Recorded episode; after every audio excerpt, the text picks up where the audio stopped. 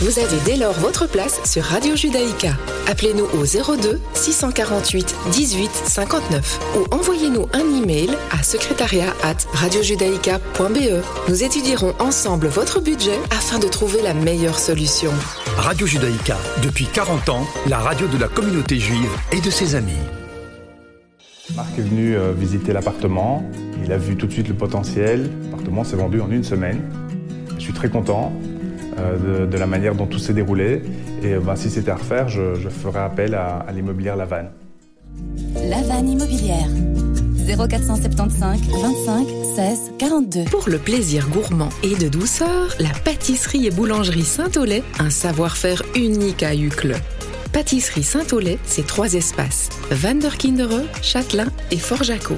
02 345 77 85. Avez-vous pensé à désinfecter votre commerce ou tout simplement votre maison? Êtes-vous aux normes HACCP SOS Parasite, votre spécialiste dans la dératisation, la désinfection et le dépigeonnage. Nous intervenons dans tous les secteurs d'activité. Nos experts et produits sont agréés par le ministère de la Santé publique. Nous proposons des solutions adaptées tant aux professionnels qu'aux particuliers. Pour un devis gratuit, appelez-nous au 0 488 95 27 82 ou sur www.sosparasite.be.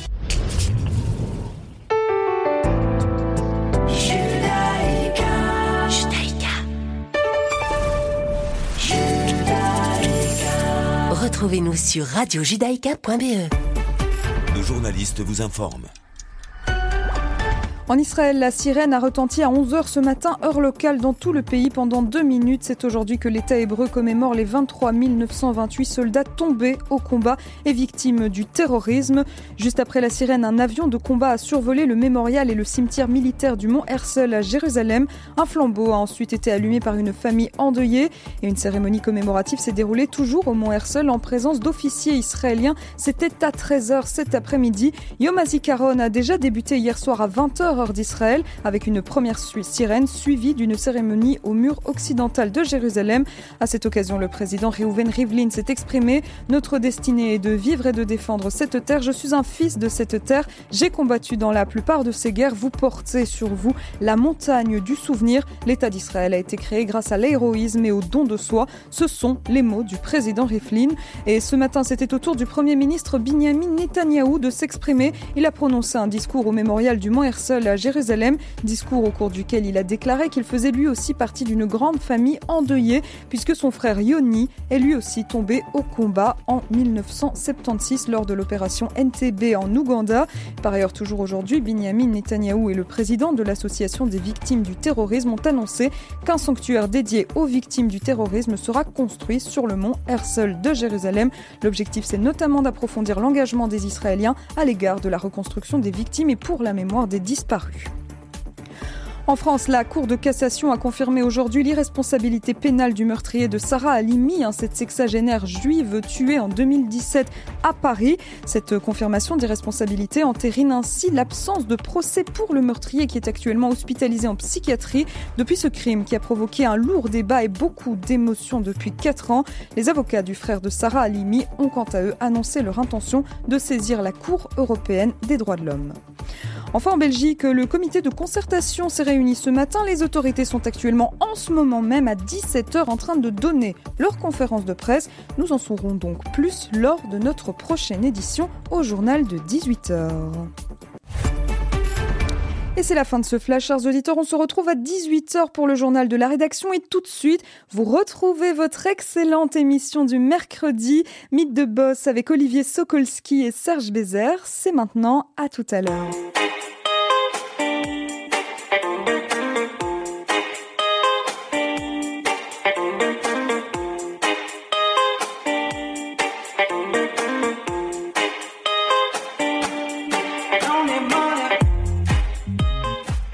Bonjour à tous, bonjour à toutes. Ravi de vous retrouver pour un nouveau numéro de Mythe de Boss.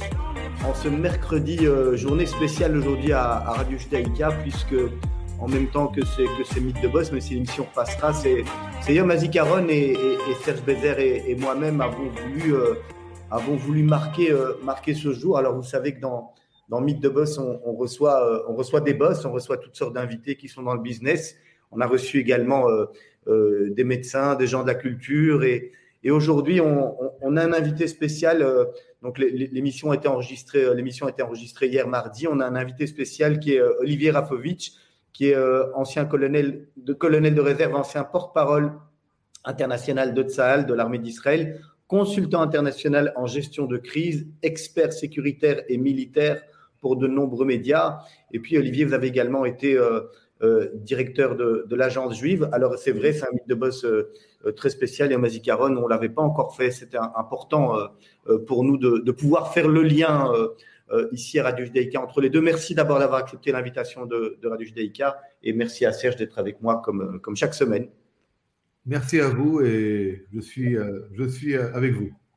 Voilà, alors Olivier, nous, ce qu'on a, ce qu'on a l'habitude de, faire dans Mythe de Boss, la première partie concerne, concerne votre parcours. Donc, on a un petit peu envie de savoir euh, euh, comment vous en êtes arrivé à, à devenir euh, porte-parole de, de Tsahal.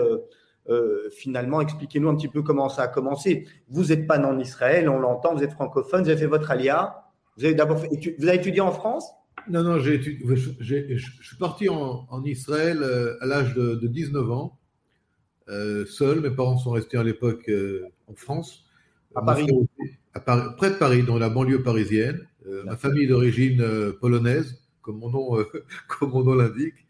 Mais une histoire d'une famille juive, je dirais classique, avec une énorme douleur durant la Shoah, puisque la, famille de mon père, ma grand-mère, le frère et la soeur de mon père ont été assassinés à Auschwitz. Euh, d'ailleurs, on sait, c'était le 29 août 42, euh, directement à leur arrivée euh, de Drancy, et ensuite Bonne-la-Rolande, Pithiviers, enfin, après la rafle du Veldiv. Mon père donc a été élevé par son père qui lui est revenu d'Auschwitz, rescapé d'Auschwitz et de Buchenwald. Et dans une ambiance d'une famille juive, ma mère elle était cachée en zone libre avec ses parents, donc ils ont survécu à la guerre en tant que famille juive cachée euh, par, des Français, hein, par des justes, des justes qui ne le savaient pas d'ailleurs, mais qui ont été justes dans le village de euh, Saint-Maurice-les-Châteauneuf en Saône-et-Loire.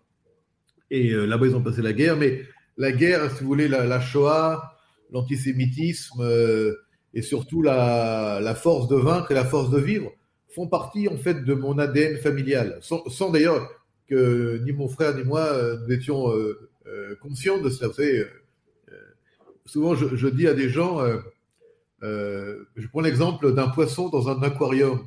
À quel moment un poisson sait qu'il est dans l'eau? Le jour où vous le sortez de l'aquarium.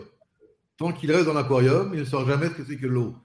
C'est un peu ce qui se passe pour des juifs comme moi, ou comme nous tous d'ailleurs, où nous baignons dans un, dans un jus euh, culturel, religieux, de judaïsme, sans savoir en fait toutes ces sensibilités, toutes ces, toutes ces, toutes ces complexités qui font ce que nous sommes. Et d'ailleurs, elles ont abouti souvent à des résultats magnifiques. Euh, ces, drames de vie et ces complications de vie ont fait que parfois, euh, ça a fait des artistes, ça a fait des, ça a fait des, ça a fait des, hommes d'affaires, ça a fait des, musiciens, ça a fait des poètes, ça a fait des, des, parce que on est toujours euh, dans nos familles respectives, on est toujours quelque part dans une situation de, il faut s'en sortir. Et il faut s'en sortir au-delà du, normal. Euh, moi, par exemple, quand j'étais un gosse, euh, dans ma classe, j'étais le seul juif, je crois. Et donc, je voulais être le premier de la classe. Et après, j'ai appris que beaucoup de, juifs comme moi voulaient aussi être les premiers de la classe dans leur classe respective. Pourquoi? Pour être justement euh, au-delà, mieux, plus fort, vaincre. alors, encore une fois, je ne vais pas faire maintenant de la psychanalyse à 10, à 10 sous. Hein, je ne suis pas ni psychanalyste, ni psychiatre, ni psychologue, mais il est clair que les ambiances familiales de nos jeunesses, de ma jeunesse en particulier, euh, ont abouti au fait qu'à 19 ans, je veuille faire l'ALIA parce que en grandissant, je n'arrivais pas à comprendre en fait comment, avec ce drame et le fait surtout que la police française était venue arrêter ma famille le 16 juillet 42, durant la rave du Veldiv, comment en fait mon grand-père, après Auschwitz, après Buchenwald, après la, la marche de la mort, que j'ai appris plus tard, comment il a fait pour revenir de là où il était parti, si vous voulez. Alors que lui-même, d'ailleurs, avait été un sioniste de la première heure, mon grand-père. Il s'appelait Herman Israël, les Lui, il était né à Zelichov, un petit village de Pologne, d'ailleurs qui a été ghettoisé puis anéanti par, par les nazis. mais lui était parti en, en 29 de ce village il était parti pour aller euh, avec un certificat, c'était le terme, pour aller en Palestine, en Palestine mandataire en Israël en fait. Et mon grand-père va y rester cinq ans là-bas. Il était ouvrier, euh, taulier comme ça. Et en fait, il ne va pas croire, lui, qu'Israël un jour va exister. Il ne croit pas. Il ça lui paraît impossible. C'est pas un intellectuel, c'est pas un scientifique, c'est pas un leader, c'est un, juif. Euh, et il va quitter Israël ce qui va devenir Israël, je veux dire, pour aller à Paris, qui était à l'époque euh, la ville qui recevait euh, beaucoup de juifs d'Europe de l'Est. Les moins riches, les plus riches pouvaient partir en Argentine ou en Amérique, les plus pauvres arrivaient à Paris. Et lui rencontre, euh, il rencontre sa future femme, Ida, qui va être ma grand-mère. Il va avoir trois enfants, donc Samuel qui va être né en 32, Suzanne qui, qui est née en 36, et mon père, Maurice, qui, va, qui est né lui en 38. Et comme je vous l'ai dit, euh, euh, de cette famille, euh, seul mon père et son père survivront la, la Shoah. mon père, lui, a été caché. C'est une histoire que je vais. Dans un village de, dans le Vercors, près de Grenoble, dans le village de, de, de Sassenage. Et il va grandir sans, sans maman sans frère, sans sœur. Et je vous dis, moi, en grandissant, euh, en apprenant euh, tout ça et en, mûrissant, si vous voulez, je suis dans une euh, intime conviction, je dirais, moléculaire. Hein. C'est, chez moi, c'est, viscéral. C'est, jusqu'à maintenant, c'est pas quelque chose qui est. Du, départ, du départ, vous savez que vous allez aller en Israël. Je ne sais pas si je vais. je ne sais pas mais ce que je sais, c'est que je ne peux pas rester en France. Je ne peux pas rester dans, ce pays-là qui a, qui a, fait tant de mal à ma famille. Même si aujourd'hui la France que je quitterai en 81 et la France qui vient d'élire François Mitterrand, c'est pas la même évidemment. 40 ans plus tard, c'est pas la même. Pas la même, et euh, les Juifs sont libres, ils se développent et travaillent et, sont euh, dans tous les métiers du monde. Il n'y a pas d'antisémitisme d'État, et enfin, ça n'a rien à voir. Mais moi, si vous voulez, j'ai comme une espèce d'envie euh, de besoin de venger euh, ma famille qui a été détruite, assassinée. Je ne sais pas comment vous le dire. Le fait de partir dans début des années 80, donc quand on a 19 ans, on est plein encore d'entrain, plein d'illusions, plein de, plein de choses qu'on a envie de faire, de voir, et dans une situation qui peut-être à l'époque était d'un point de vue sécuritaire pour Israël aussi plus compliquée que ce qu'elle n'est aujourd'hui. Euh, paradoxalement. Euh, est-ce que est-ce que c'est aussi ça qui vous donne envie de dire moi je veux pas rester là et en plus je veux aller vers quelque chose où je peux faire la différence, aider? Écoutez, je vais vous dire la vérité parce que vous dire vous dire autre chose, ça serait embellir une réalité qui n'était pas la mienne à 19 ans. C'était bon. Vous avez raison, vous avez raison de le dire. À 19 ans, je suis un jeune.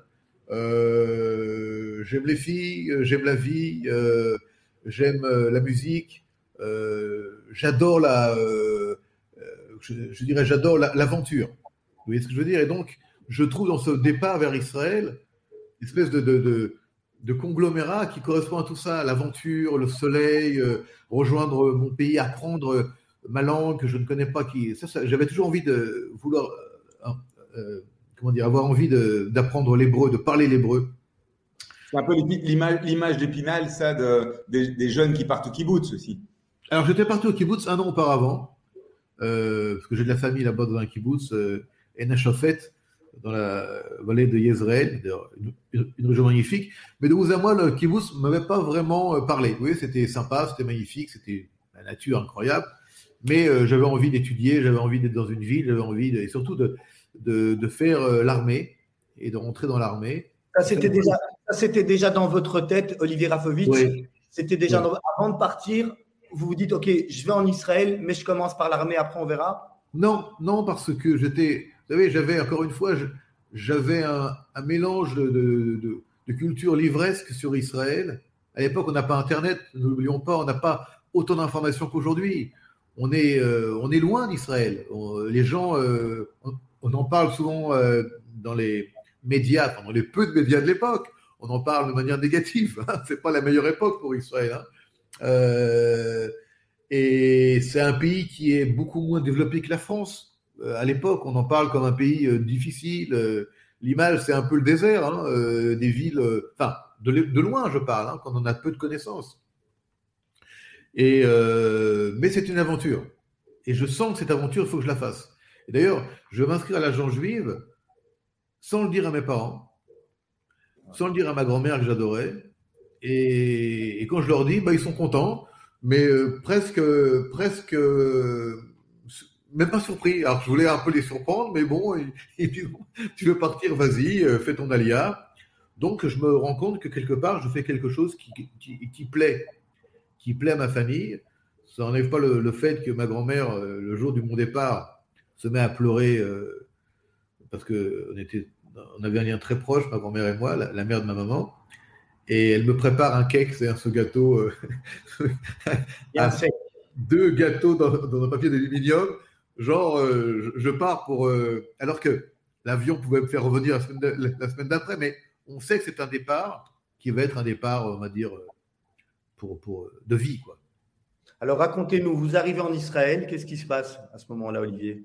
J'arrive en Israël avec d'autres nouveaux émigrants comme moi que je ne connais pas. Et en fait, on va rentrer dans le cadre d'un programme qui s'appelait à l'époque le Four-Year Program, programme de 4 ans d'études, un an de Mechina, donc d'année préparatoire, trois ans ensuite d'études à, l'université, dans des domaines que vous choisissez ou que vous euh, adoptez par rapport à vos notes de psychométrique. Là aussi, je vais en parler un petit peu. Et puis ensuite, pour ceux qui le veulent, c'est l'armée ou alors euh, d'autres vont, vont venir de ma promotion, beaucoup, beaucoup vont quitter Israël après un an, un an et demi. Euh, ils vont pas réussir à s'adapter. Le manque de la famille aussi, Et puis, euh, on habite, j'habite dans des petites euh, chambres d'étudiants, les maonotes. J'apprends l'hébreu de zéro. Moi, pas, j'étais vraiment un, très mauvais juif. Hein. Je n'avais pas fait ma bar mitzvah. Je n'avais pas étudié. j'étais vraiment euh, le mauvais juif, celui qu'il faut, tout à fait euh, rééduquer de A à Z.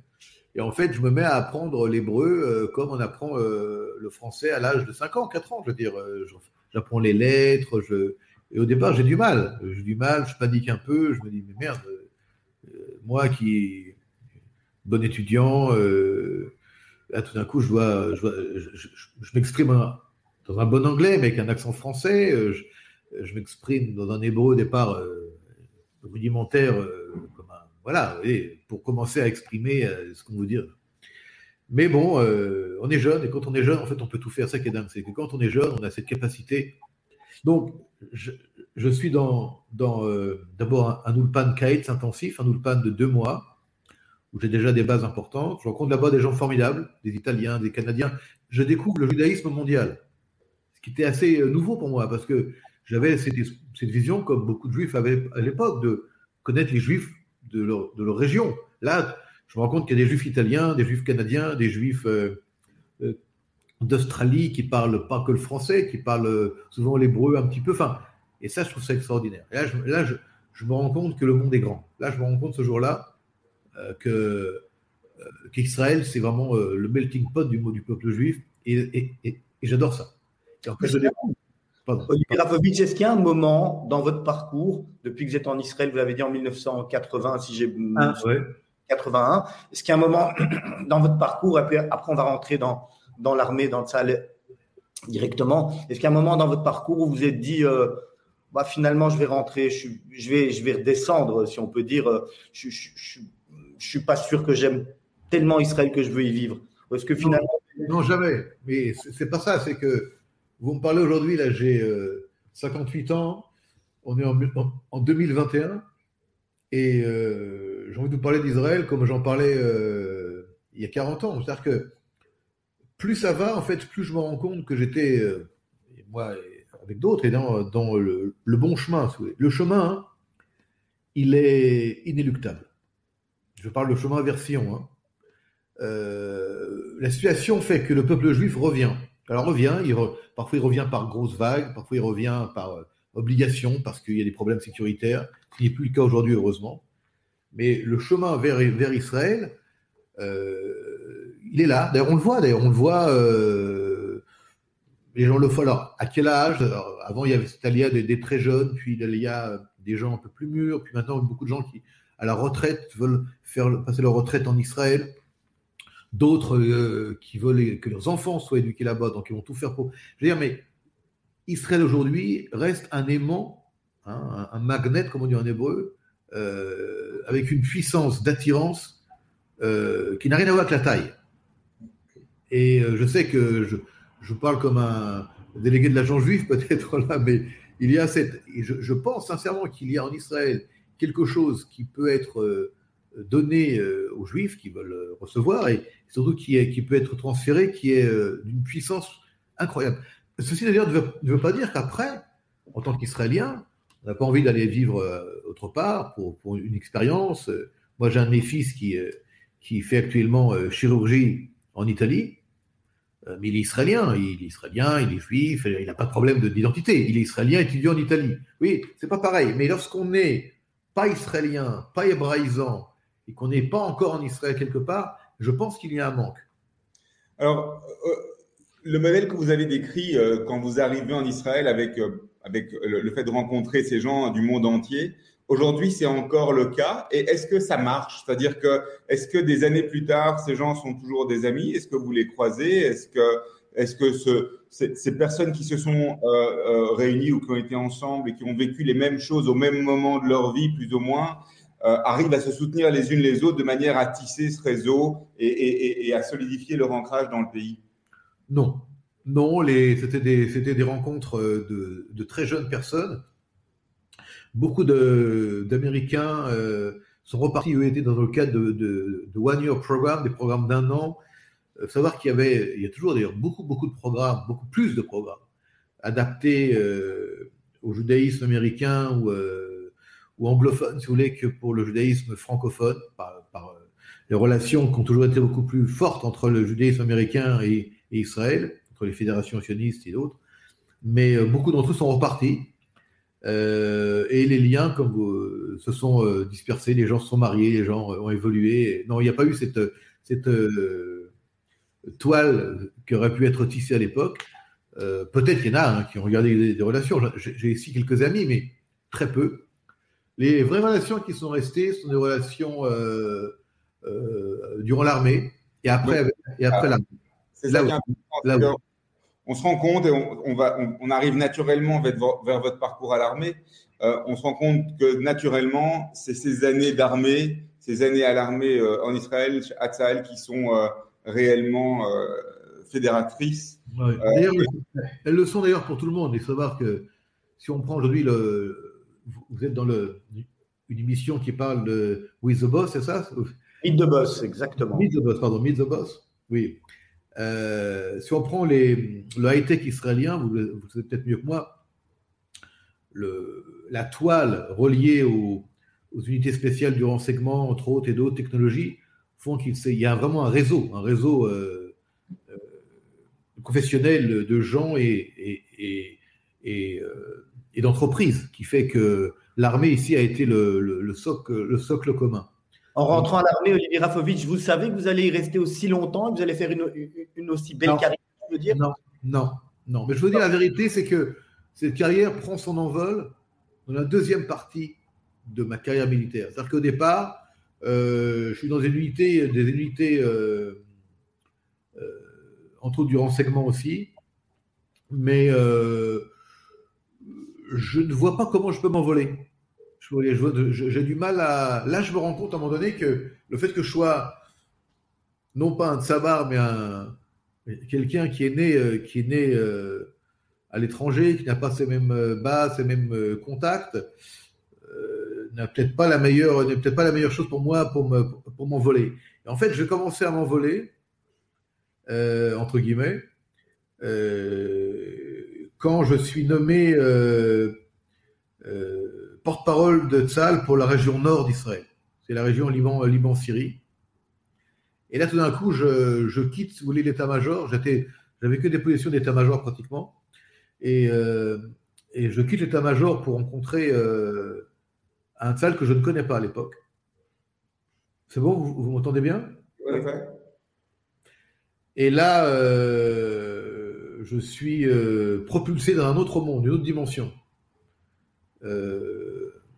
qui m'amène dans d'autres, dans d'autres sphères. Et jusqu'à aujourd'hui, je suis toujours réserviste d'active dans des unités qui sont liées à ce parcours. Voilà, Olivier, on va, on va marquer une première pause musicale. On vous avait demandé de choisir, euh, euh, comme on fait avec tous nos invités, entre, entre, entre deux morceaux. Soit on peut écouter d'abord euh, Anna Senesh, soit Cynthia Erivo. Dites-nous lequel des deux vous voulez écouter en, priorité. On va écouter Anna Senesh. Il y, a une, il y a une histoire forcément à cette, à cette musique. Pour, pourquoi avoir choisi celle-là? Alors attendez, oui, bien sûr. Alors Hannah Senesh, d'abord, est une est une poétesse, une poétesse juive d'origine hongroise qui va, qui va évoluer au départ en Hongrie dans un milieu euh, juif euh, assimilé totalement, et puis qui va euh, se rapprocher du judaïsme du sionisme, qui va faire son alia, qui va devenir une des plus grandes poétesses d'Israël. Et on parle de l'époque de la Seconde Guerre mondiale. Et Hana Senesh euh, va participer à une opération spéciale. Elle va rejoindre des unités spéciales de l'armée britannique qui sont liées, euh, qui sont liées à l'époque au Yishuv. Et un petit groupe d'hommes et de femmes vont être parachutés euh, en Europe au-delà des lignes ennemies, donc au-delà des lignes nazies, pour aller en fait prendre contact avec les communautés juives en difficulté. C'est en fait c'est l'effort du Yishuv hein, dans l'effort de guerre. Juste pour vous dire la petite, la petite histoire, c'est que Hana Senesh est un nom que vraiment je voudrais que chaque juif du monde euh, connaisse et, et, et, prenne conscience de, ce, de, cette femme. Euh, Hana donc est parachutée. Euh, malheureusement, elle va être arrêtée euh, et elle va être euh, elle va être assassinée, semble-t-il, par, non pas par les, par les Allemands, mais par les nazis hongrois. et elle a écrit des poèmes magnifiques, dont des poèmes même dans sa prison avant de se faire d'être fusillée, je crois. Elle est enterrée à Zdotiam, le kibbutz Zdotiam, près, près de Césarée, près de Caesarea. Et le poème, la musique et le poème que je voudrais qu'on entende euh, est lié à une marche qu'elle a faite entre Césarée et Sdotiam. Et la musique est magnifique, les paroles sont extraordinaires, mais au-delà de cela, et en ce Yom Hazikaron, c'est aussi pour se souvenir de ces femmes, pas seulement des hommes, des femmes, qui ont, qui ont combattu, qui combattent toujours pour Israël, très souvent d'ailleurs dans l'ombre, il faut le savoir. Nous avons beaucoup de femmes combattantes dans l'ombre, euh, à qui je voudrais euh, euh, aujourd'hui honorer la mémoire et puis honorer également leur action jusqu'à aujourd'hui. Les femmes d'Israël, les femmes qui combattent pour Israël. Voilà, Olivier Rafovitch, on se retrouve d'ici quelques instants.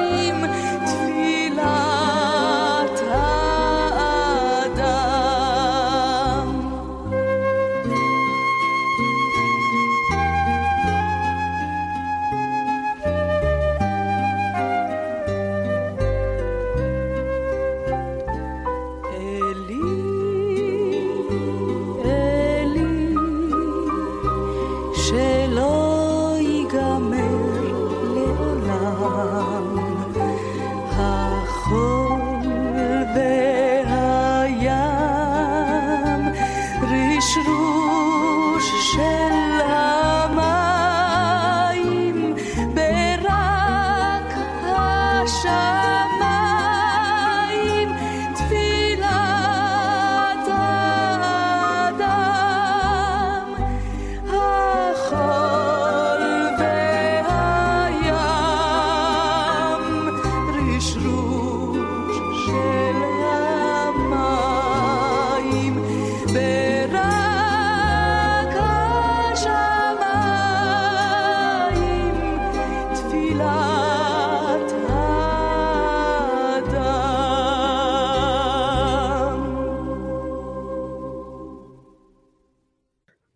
la deuxième partie de Mythe de Boss avec toujours notre invité, émission spéciale Yom Karon.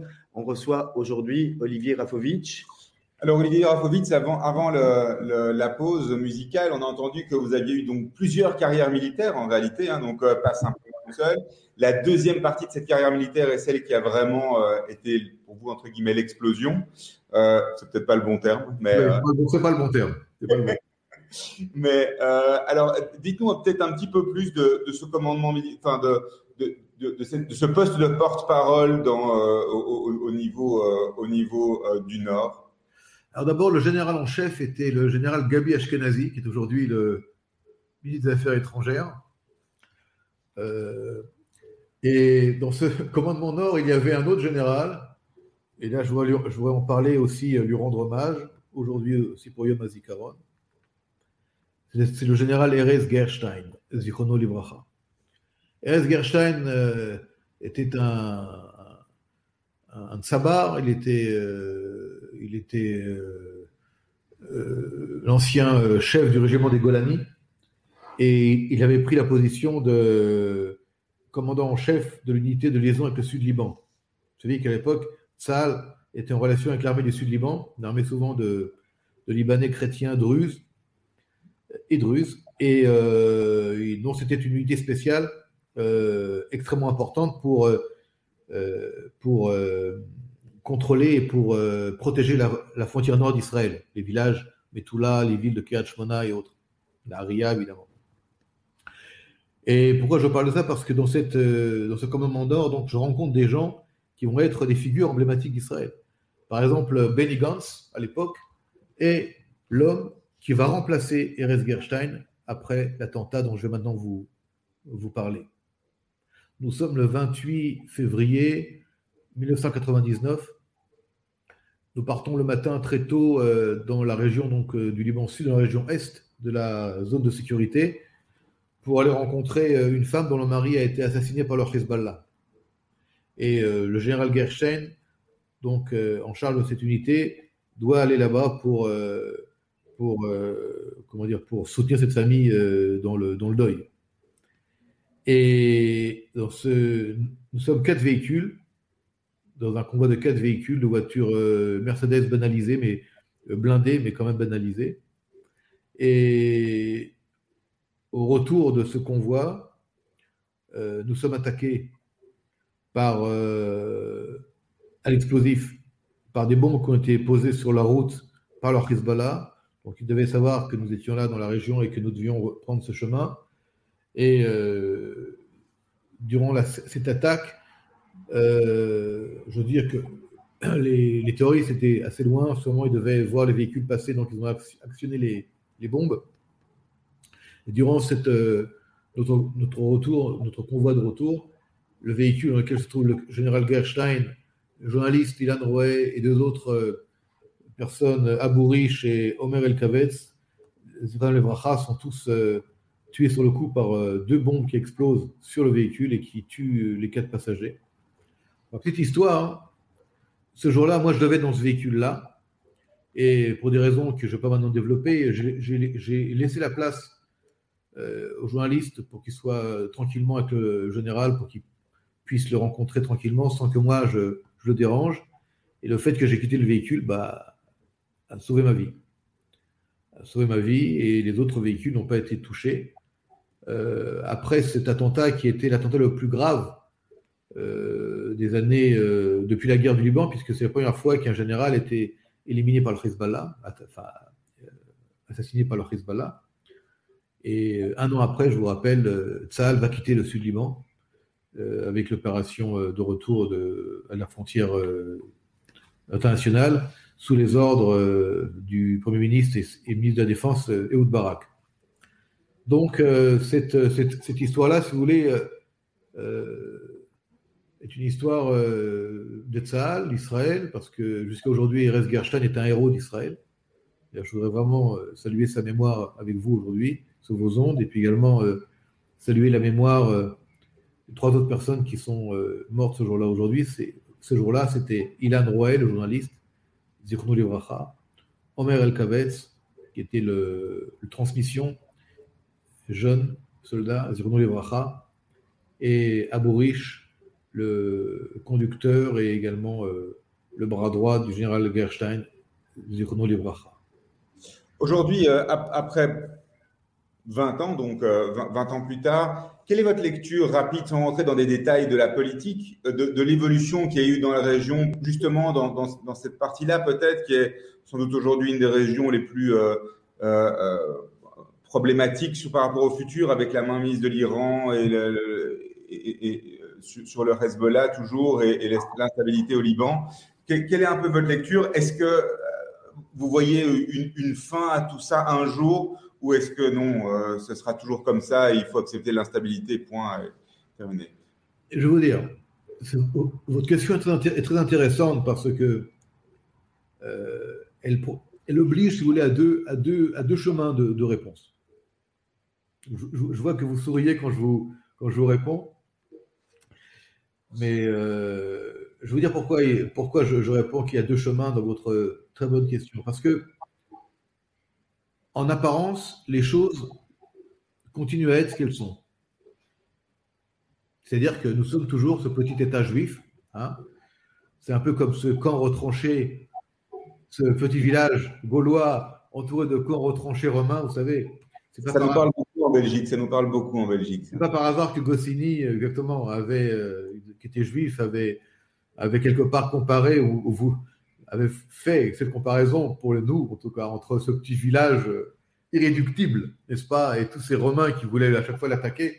Donc nous restons quelque part dans, nous restons, ce petit village, ce petit pays, entouré d'ennemis, en tout cas entouré de gens qui, ne veulent pas du bien.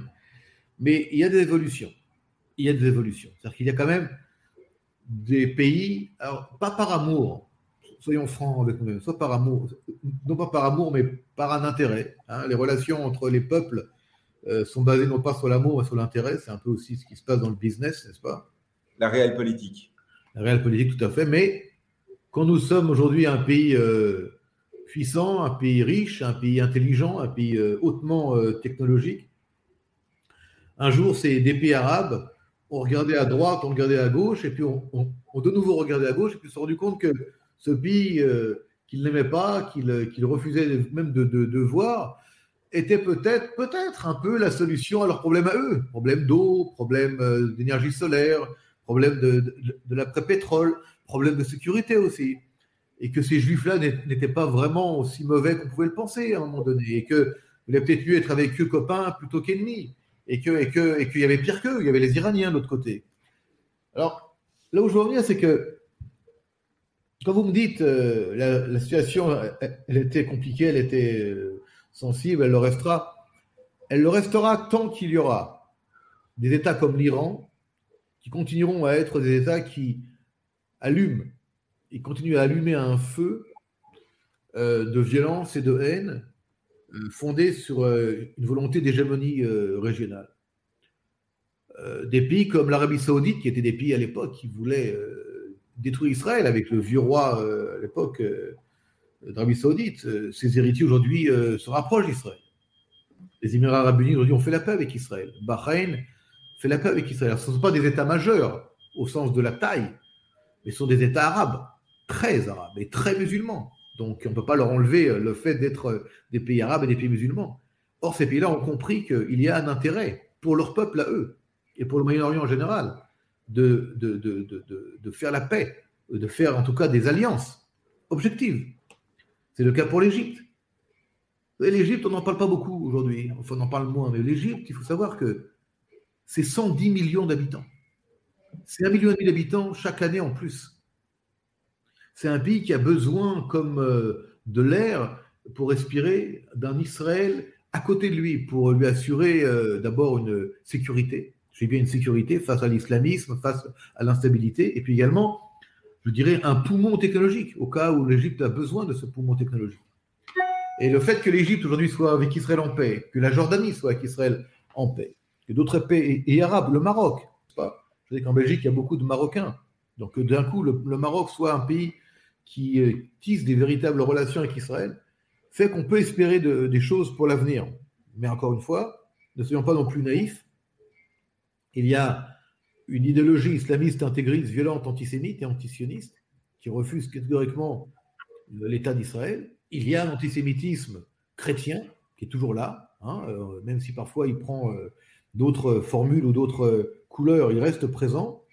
Et nous sommes toujours un État euh, face à des menaces existentielles. On l'a vu avec l'Iran qui continue à vouloir la bombe atomique, alors que et que et, crier mort mort à Israël. Donc, je pense qu'il faut être à la fois optimiste et également réaliste. Mais les choses évoluent. Les choses évoluent. Olivier Rafovitch, on, va revenir sur l'armée en tant que telle, sur, le business, le, métier, euh, le métier de l'armée. On, dit que quand on, quand on rentre à, l'armée euh, en Israël, bon, il se fait que d'abord on rentre à l'armée avant de choisir son, avant, avant éventuellement choisir ses études et, que c'est ça qui donne une, une, maturité certaine euh, aux, personnes qui sortent de l'armée, parce que faire trois ans, euh, euh, trois, quatre ans d'armée et de Sahel, ça donne déjà la rigueur et, la maturité. Mais finalement, quand, quand on rentre à l'armée, souvent, on, trouve son métier, on trouve sa voie, parce que toutes les, toutes les, toutes les, comment je vais dire, toutes les visions de la, de, la société sont, sont représentées à l'armée. Donc, bien, bien souvent, des, des personnes vont à l'armée trouver leur voie alors dans, dans un métier, hein, on peut être pompier, faire euh, unité des Mataïm, il y, a, y, a plein de choses à faire. Euh, on fait ce qu'on veut. On apprend tout. il y a cela. Il y a le mythe, là aussi, le mythe et, euh, et la réalité. Le mythe, c'est que on ne, on ne va pas à Tzal pour apprendre un métier. D'accord Première chose. On va à Tzal pour défendre Israël. La première. La mission de Tzal, c'est de protéger l'État d'Israël et les Israéliens. On est d'accord? Ensuite, si dans salle, on peut également, en protégeant Israël, trouver également sa voie au niveau professionnel, c'est formidable. Mais la majorité euh, servent de l'armée et un point c'est tout. Mes enfants qui ont fait l'armée euh, ont fait leurs trois ans, euh, un peu moins, un peu plus, peu importe, mais eux n'ont pas trouvé dans le salle l'emploi de leur vie ou leur carrière. Ils ont fait ce qui devait être fait, ils l'ont fait sérieusement, mais D'autres, effectivement, trouvent des carrières, d'autres se développent au niveau euh, de ce qu'ils veulent faire. C'est vrai qu'aujourd'hui, Tsahal, puisqu'on en parle, est de plus en plus une armée euh, technologique et technique avec des, choses incroyables. C'est vrai qu'au niveau euh, informatique, au niveau, pas seulement dans le renseignement, hein, informatique en général, au niveau sécurité, les formations sont formidables, sont exceptionnelles. Mais elles sont exceptionnelles pour des gens qui sont également. qui ont, les, qui ont les, les, bases, qui ont les, comment dire, les, les, qualités, n'est-ce pas, intellectuelles ou autres. Mais on a aussi besoin de combattants purs et durs. On a aussi combattant. Alors, combattant ne veut pas dire euh, euh, moins intelligent, hein, pas du tout, au contraire. Mais veut dire que c'est, les formations de, combattants vont donner d'autres qualités ou d'autres, d'autres, euh, comment dire, d'autres éléments à, la personne, dans le leadership, dans le commandement des hommes, dans le, le fait de prendre des risques. C'est vrai que de plus en plus, même dans les, unités combattantes classiques, si vous voulez, il y a un élément technique et, technologique très important où euh, le high-tech fait partie à 100% euh, de, tout. C'est vrai dans, l'artillerie, c'est vrai dans les chars, c'est vrai euh, dans l'utilisation des, des, des des avions sans pilote, au niveau tactique, au niveau micro-tactique, au niveau stratégique. C'est vrai dans l'armée de l'air, c'est vrai dans la marine. Aujourd'hui, c'est Tsahal est une armée, euh, c'est vrai, euh, parmi, les, parmi les plus euh, sophistiquées du monde. Mais n'oublions pas que le but de Tsahal, encore une fois, pour enlever les mythes, c'est pas une formation universitaire. Hein. on rentre pas dans Tsahal pour seulement étudier. Ce serait, serait mentir aux gens et leur dire fais Tsahal et tu sors avec un diplôme aussi. Moi, je me rappelle il y a quelques années, quand j'ai commencé ma carrière, je travaillais dans, dans, le conseil chez Andersen Consulting à l'époque. Et euh, Andersen Consulting aux États-Unis adorait engager des gens euh, qui sortaient de West Point.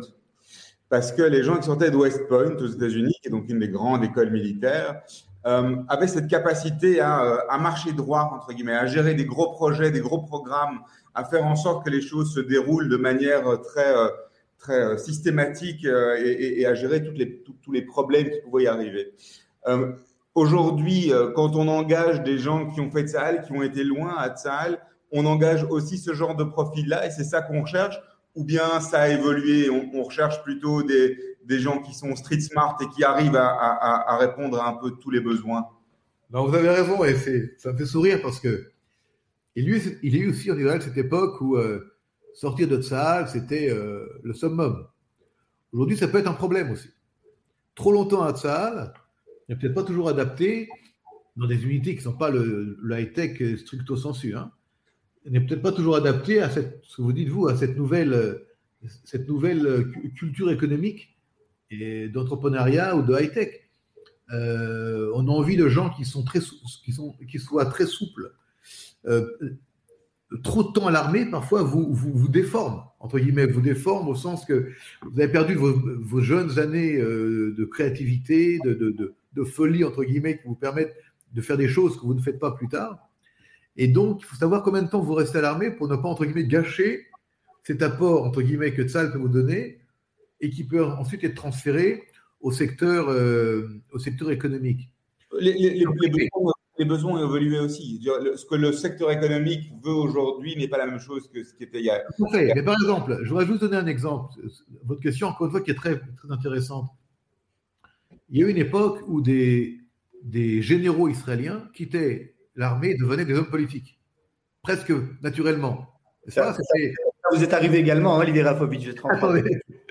Attendez. Et, et devenaient des hommes politiques euh, qu'on attendait, qu'on attendait et qui étaient presque, je dirais, euh, des chefs naturels de, de, de partis ou de groupes. Aujourd'hui, c'est pas le cas. Aujourd'hui, c'est le cas, mais quand c'est le cas, c'est pas évident. C'est-à-dire que Yoav Galant, par exemple, euh, qui a été, euh, que je connais très bien, j'ai travaillé avec lui, enfin, j'ai servi sous ses ordres, on était très proches. Yoav Galant a été le général du Sud, puis il a été nommé à un moment donné chef d'état-major pour des raisons politiques internes. Il n'a pas eu la nomination, mais il n'est pas rentré au, au Likoud en tant que numéro 2, ou euh, il n'est pas rentré avant chez Koulanou en tant que numéro 1, naturel. Alors que, à des époques, le général en chef ou le général de, la région euh, serait devenu très vite le numéro 1, mais naturellement, si vous voulez.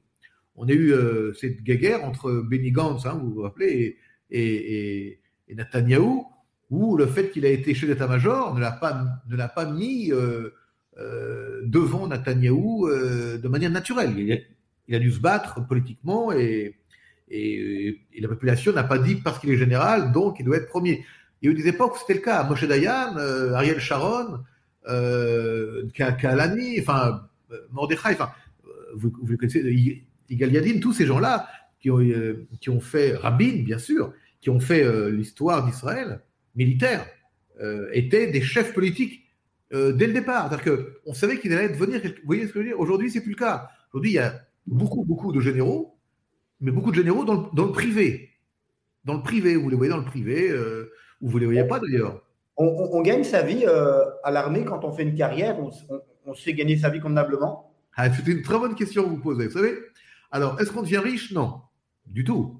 Est-ce qu'on est, euh, est, qu'on est à l'aise? Alors on est à l'aise comme un, comme un Israélien, ce qu'on pourrait appeler un Israélien qui, qui vit, euh, qui est salarié, n'est-ce pas, qui a des avantages sociaux comme on pourrait les avoir dans une société où on a envie qu'il y ait un bien-être familial pour permettre à la personne de ne pas penser aux, problèmes euh, quotidiens, mais on, est, non, on n'est pas riche du tout, on a des avantages, on n'est pas riche. C'est-à-dire qu'on quitte l'armée avec euh, une retraite ou avec des, comment dire des, des, compensations. Euh, ça, ça, change depuis quelques années, c'est plus la même chose, mais non, mais euh, c'est l'Israël, c'est l'Israël. L'armée, c'est intéressant votre question. C'est l'Israël d'avant.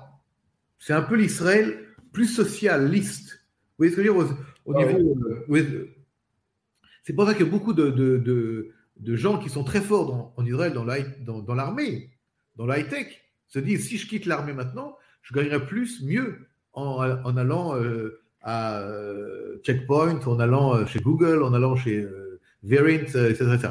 Et, c'est là en fait où il y a une compétition entre les sociétés privées et l'armée. Alors l'armée essaie à chaque fois pour ses, pour ses, ses- cerveaux de donner des, des incentives, des, des- des éléments pour les faire rester. Mais là aussi, je répétais ce que j'ai dit tout à l'heure, c'est que l'armée n'est pas là pour, entre guillemets, faire que les gens s'enrichissent. Elle est là pour que les gens servent le pays pour le protéger. Donc on arrive à des dilemmes, une espèce de, d'opposition entre un pays riche, enfin qui devient riche, hein, en tout cas où il y a une certaine population qui est très riche, et une société à côté euh, de fonctionnaires, d'employés et d'officiers, de, soldats, euh, qui euh, n'ont pas peut-être les mêmes, les mêmes, comment les mêmes avantages. Olivier Rafovitch, qu'est-ce que, euh, en, trois minutes, hein, parce qu'on on arrive doucement à la, dernière, partie de l'émission, comment ça fonctionne la- l'armée d'Israël, si on peut euh, en donner un, mode d'emploi du, moment où on, reçoit peut-être sa, convocation jusqu'au moment où, on va à l'armée? Est-ce que ça fonctionne comme une autre armée ou est-ce qu'il y a une particularité à, cette armée? Est-ce qu'elle est organisée de la, même manière et que forcément un, un chef et puis, et puis d'autres, euh, une pyramide, ça fonctionne autrement? L'armée, alors, l'armée, c'est le plus grand employeur d'Israël. C'est l'organisation la plus importante d'Israël, en nombre et en, et en, et en budget. Donc c'est très, très organisé. Et c'est de plus en plus euh, organisé comme une énorme start-up. En fait, Euh, tout, est, tout est informatisé, tout est extrêmement euh, ultra moderne, en fait. Si vous voulez, pour ce type d'organisation, on est même surpris de l'extérieur par, par, par, le, par, les, comment dire, par les éléments high-tech, entre guillemets, euh, euh, informatiques, où tout est, tout est. Écoutez, je vous donner juste un exemple. Si on prend la vaccination en Israël, n'est-ce pas? Qui s'est faite de manière, euh, en tout cas je parle de la manière de la, de- de- au niveau de, de la technique et de la structure. Ça s'est fait comme on gère, si vous voulez, euh, une opération, euh, une, opération, une opération de grande envergure. Tout s'est fait par ça, par le iPhone. Tout est passé par le iPhone. Tout a été euh, enregistré, les annonces, tout est. Ben, L'armée aujourd'hui, c'est comme ça. Tout passe aujourd'hui par des WhatsApp, par des, par des, par des, par tout est informatisé. On est, on est vraiment pris dans un, dans une, dans une structure extrêmement bien huilée et très jeune. Il faut savoir que ce sont des jeunes qui gèrent l'armée. À, à 40 ans, on est un vieux à l'armée. Vous voyez ce que je veux dire? On est un vieux. C'est-à-dire qu'il y y a un turnover très vite, très important. On n'a pas envie que des, des, des anciens restent trop longtemps. Alors ils restent quand ils sont très gradés, ça, mais en fin de compte, si vous voulez, on est, en- on, on est plus dans le coup. Donc cette, ce, ce dynamisme, parfois même, parfois, ce- cette, je- cette jeunesse hein, qui peut, qui peut parfois aussi déranger, parce que quand on est jeune, on fait aussi des, oui, on se rend pas compte. erreurs de jeunesse. Bien sûr, mais ça crée, si vous voulez, une dynamique et une espèce de, de force euh, qui entraîne très vite les autres. Oui. C'est ça, Olivier Rafovitch, qui fait que c'est euh, une des meilleures armées du monde et une des, des- des- des armées les plus morales du monde, en deux mots. hein. Non, moi je pense que ce qui fait la plus que Tzal est peut-être la meilleure armée du monde, c'est que nous savons pourquoi nous faisons ça. Il y a une, une- une raison essentielle qui fait que chaque soldat, chaque soldat de, de tous les niveaux, comprend que sans Tzal, il n'y a pas Israël. Il faut savoir que si pendant 5 secondes, j'ai bien 5 secondes, Tzal cesse d'exister ou cesse de travailler, il n'y a plus Israël on ne peut pas se permettre de ne pas avoir cette armée. Donc, si vous voulez, il y a tout un, ser- un service d'éducation interne au sein de Tzahal, l'éducation euh, politique, euh, sioniste, juive, qui fait que on enseigne, on, on- on inculque à ceux qui arrivent, les nouvelles recrues à chaque fois, le pourquoi, et le pourquoi il est fondamental. Olivier Rafovitch, vous êtes également euh, écrivain. Vous vous vous À mes heures, à mes heures, à mes heures perdues. à vos heures perdues. Vous en avez quand même déjà quelques-uns. Le dernier s'appelle d'ailleurs Israël, une chance pour le monde aux éditions de Passy. C'est important euh, de laisser une trace, de laisser quelque chose d'écrit pour vous? Je pense que c'est plus un, besoin de s'exprimer de temps en temps. Je, crois que c'est mon troisième livre. là, je suis sur un quatrième en ce moment. Euh, c'est pas des livres de haute philosophie, c'est des livres qui racontent souvent de Israël différentes, dans différentes dimensions. Mais un livre, c'est un objet, il faut savoir. Dès que vous l'avez écrit, il n'est plus à vous. Il, euh, appartient euh, à tout le monde. Euh, il, il, vient un objet parmi tant d'autres. Et je suis très, je, suis content d'avoir écrit des livres, d'écrire des livres et de, de laisser des choses, effectivement, pour mes enfants peut-être, ou ceux plus tard. Mais c'est plutôt un, une envie de, une envie d'expliquer Israël. Ça reste pour moi Israël, ça reste ma, ma cause de vie, hein, ma raison de vivre. Faut savoir. Ok, Olivier Rafovic, il nous reste une petite partie, hein, qui est la dernière partie de la fin. C'est des questions rapides et, euh, et, on demande bien entendu des, des réponses, des réponses ah hein, pour un peu mieux vous connaître. J'ai été trop long, j'ai été trop long, je sais. Non, non, c'est pas grave, c'est très intéressant, mais c'est juste ce qui fait la, la dernière partie de l'émission où on essaie d'avoir des réponses un peu plus euh, tac au tac, on va dire. Le métier que vous auriez aimé faire à part celui que vous faites. Répétez, je n'ai pas compris. Le métier que vous auriez aimé faire à part celui que vous avez fait? J'aurais aimé être un archéologue. Allez, la dernière fois que vous avez eu mauvaise conscience euh, J'ai des activités euh, dans des domaines parfois sensibles. Euh, parfois, c'est compliqué de faire des choses. Voilà, il faut être en, comment dire, au diapason entre que vous faites et en quoi vous croyez. Et parfois, parfois, c'est compliqué. Alors, votre définition du bonheur, Olivier Rapovitch? Le bonheur, c'est euh, entendre un de mes fils ou mes fils me dire ah bah. Voilà, c'est les choses simples finalement de la vie. On vous avait demandé de réfléchir à une phrase, une citation que vous aimez, euh, que vous aimez utiliser. Alors je vais vous la lire d'abord en hébreu, vous permettez? Oui, bien sûr. Mashaya ou Sheye, le Mashenase ou Sheyase, Ven Kol Chadash Tachat Shemesh. C'est une phrase du roi Salomon qui dit euh, dans Ecclésiaste, hein, c'est Kohelet en hébreu, l'Ecclésiaste en français, qui dit euh, ce qui a été et ce qu'il y aura, et ce qu'on a fait et ce qui va être fait et rien de nouveau sous le soleil. Cette phrase, rien de nouveau sous le soleil, qu'on connaît hein, souvent, hein, rien de neuf sous le soleil, et eh bien, une phrase euh, du roi Salomon. Et il a dit à l'époque, il y a 3000 ans, je crois, il a écrit en tout cas. Je pense que c'est vrai jusqu'à aujourd'hui. Mais s'il n'y a rien de nouveau sous le soleil, il y a du nouveau. Parce que le soleil, lui, il est nouveau tous les jours. Ah oui, tout à fait. Alors Olivier Rafovic, où s'arrête votre pardon? Mon pardon s'arrête euh, à tous ceux et à toutes celles qui ont participé de loin ou de près à la Shoah. Et, à tous ceux et à toutes celles qui continuent à vouloir euh, faire du mal au peuple juif d'une manière ou d'une autre. Aucun pardon pour ces gens-là. Alors, quel est le, moment le plus heureux de votre vie? Le moment le plus heureux de, ma vie, c'est euh, mes enfants, quand je vois mes enfants et quand je, quand je suis avec eux. Vous vous voyez où dans 10 ans? Dans 10 ans, je me vois euh, à Jérusalem. Euh, je me vois à Jérusalem et laissez-moi euh, dans mon esprit me dire où je me vois, mais je me vois. je me vois. Si vous deviez nous, citer une personne dans, votre vie qui, l'a réellement changé, ça serait qui? Je, vais vous répondre un peu différemment, c'est que euh, Israël, le fait d'être en Israël, a changé ma vie.